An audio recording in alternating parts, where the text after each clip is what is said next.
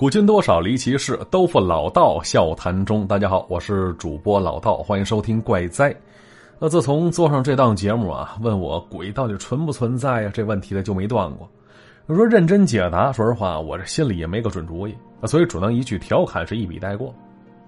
其实存不存在，得看提问之人他想要得到什么样的答案呢？我知道有些人只是对未知的好奇，而有些人是对死亡的恐惧，还有些。只是被那些恐怖题材的作品吓着了，但是啊，以我阅片无数的经验之谈啊，你会发现，其实那些恐怖的影视剧未必一定有鬼呀，里边不少恐怖的元素其实都是人。那所以，咱们经常在留言区就看到人说什么可怕的不是鬼，而是人心。估计大家伙对这句话都不陌生。而那些毫无底线之人，到底能做出哪些可怕的事儿啊？咱们今天不详做讨论。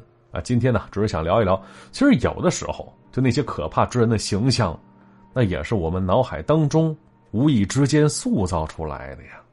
好，来听故事。话说这一天，办公室里人都走光了，卢晓手里的活还留个尾巴。忙完之后，这姑娘是透过玻璃窗户看到写字楼下的车水马龙，就发现这马路上排起了长龙了，索性决定再晚点回家吧。那这会儿打开电脑，他看到那微微的头像还亮着呢。于是卢晓给他发了个笑脸，说了一句：“微微，你也没下班呢。”啊，就这么的，两人就聊起天来了。啊，就像是大学那会儿是插科打诨、亲密无间的样子呀。而聊着聊着，这微微突然问了卢晓一个问题，他说：“小肖，你是怕人还是怕鬼呀？”要说这卢晓是出了名的内向加胆小啊。大学时，这宿舍夜谈会讲鬼故事，这姑娘向来都是塞上耳机，蒙在被窝里，从来不敢听什么红色绣花鞋呀、啊绿色尸体、蓝色骷髅啊之类的故事。而薇薇这姑娘呢，也不是第一次问她这问题了，估计也是觉得逗卢晓挺有意思的。啊，就这会儿，卢晓发过去一个怒气冲冲的表情，说了：“啊，当然怕鬼了。”但是想一想，又说了一句：“啊，其实就现在倒不怎么怕鬼了，啊，似乎更怕人多一点啊。”说实话，这丫头几乎能想象到电脑那边那微微对着屏幕扮鬼脸儿是一脸的好奇、百爪挠心的样子。想到这儿，这卢晓扑哧一声乐了。看看左右没人，卢晓在对话框里噼里啪啦打着字。他说了：“说工作之后才觉得，这人和人之间的关系，真是既冷漠又复杂呀，有的时候简直可怕。”那接着，这卢晓讲了一件事儿。他说：“那是上周周二中午的时候，同事们都出去吃饭去了。”卢晓在减肥啊，只吃了自己带的轻食，就是那些生菜啊、胡萝卜呀，杂七杂八的半夜起，算是一顿饭了。而这会儿办公室里只剩下他跟另外一个男同事，男同事叫卢斌。哎，这卢晓呢，虽然内向，但是这工作两年时间也磨得胆儿大一些了。再说了，卢晓、卢斌俩人一个姓想来五百年前也是一家人呢。这卢晓笑嘻嘻的走了过去，跟本家打了声招呼：“哟，浇花呢？”一听这话，这卢斌手拿着塑料小水壶，说了：“啊，是，现在还小呢，等这个长大了之后开出花来就好了。”啊，之后这卢斌巴拉巴拉说了一堆养花经，这卢晓听得头疼，但碍于同事情面，只好挂着微笑听完了。而卢斌走了之后，这卢晓凑近了去看那盆宝贝花，一看之下，他却愣住了。啊，听到这儿，那薇薇兴奋的打过一行字，说：“怎么了？难道是用人血浇的花？” 看着这行字，这卢晓被气笑了。他说：“薇薇，你行不行啊？那思维正常点好不好啊？又不是写恐怖小说呢。啊，不过呀，没你说那么夸张，也够吓人的了。你知道吗？那卢斌教的竟然是一盆塑料花。当时一看之下，这卢晓只觉得头皮发麻，鸡皮疙瘩顺着四肢迅速布满全身呢。连带着想起卢斌这人，也顿时觉得阴气森森的。从此，这姑娘再也不敢跟卢斌主动套近乎了啊！所以。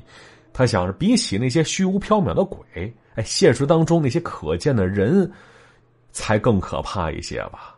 啊，天知道，一个表面斯斯文文的人，有着怎样一个内心阴郁的世界呀？我说，就那天晚上，跟薇薇告别之后，这卢晓坐着公交回家了。万家灯火，车水马龙的，这形形色色的人从卢晓身边走过。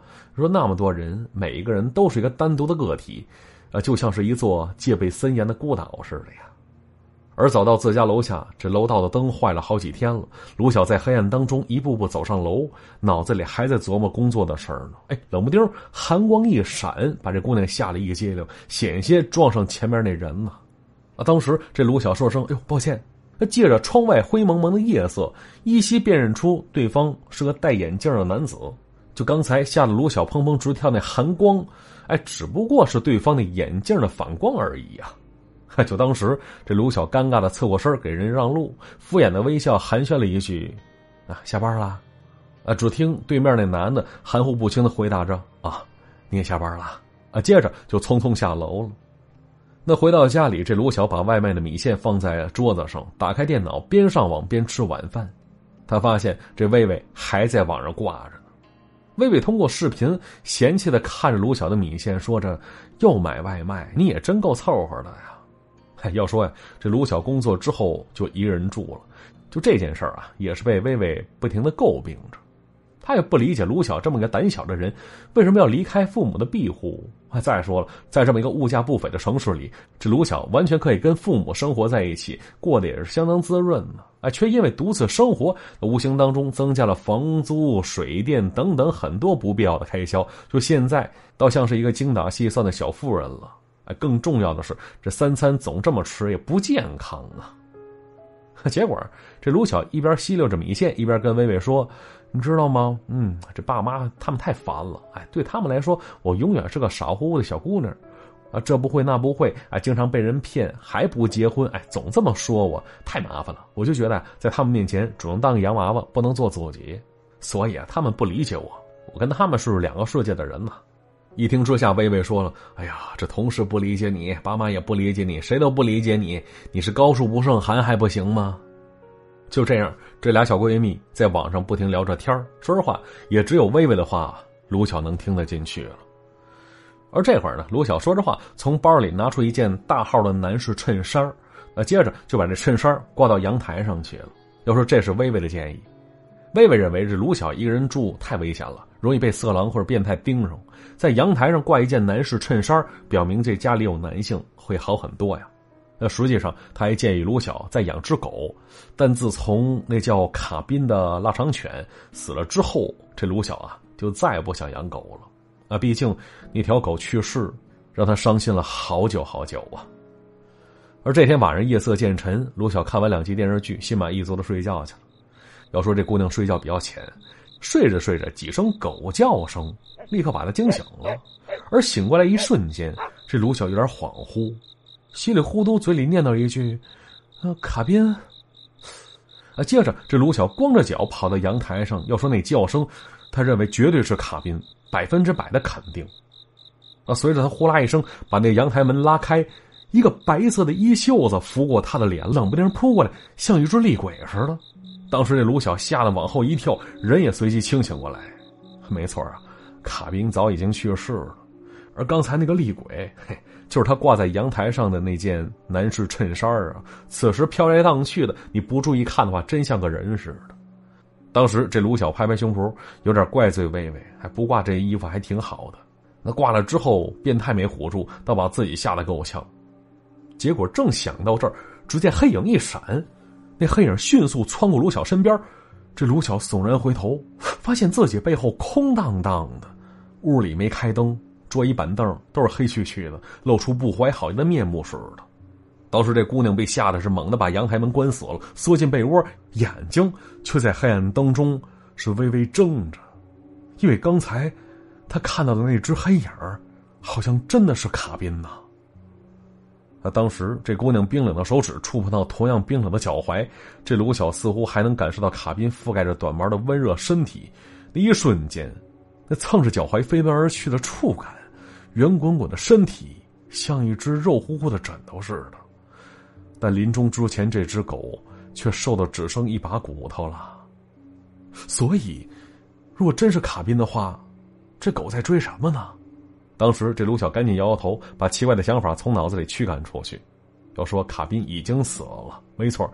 卢晓严厉的告诫自己，已经死了就不能再活过来，所以自己一定是看花了眼了才对呀。但是呢，飘飞如鬼魅的白衬衫还在卢晓眼前悠来晃去呢。不只是男士衬衫，在半梦半醒之间，睡梦中惺忪的眼睛，他还看到了些什么？所以，卢晓劝着自己别瞎想了，要抓紧被子，把身体紧紧裹起来。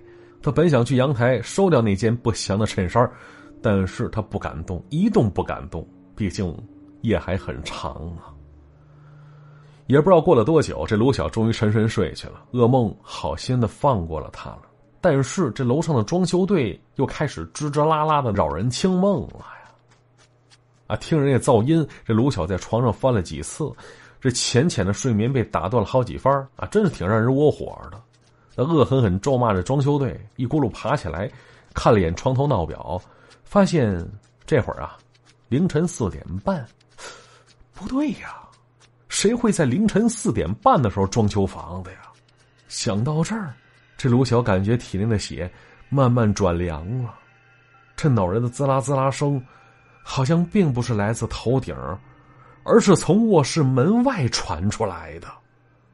而这会儿逐渐清醒的他，发现那声音异常的熟悉，熟悉的令卢晓不寒而栗呀！没错，那个滋啦滋啦声，正是卡宾那只狗。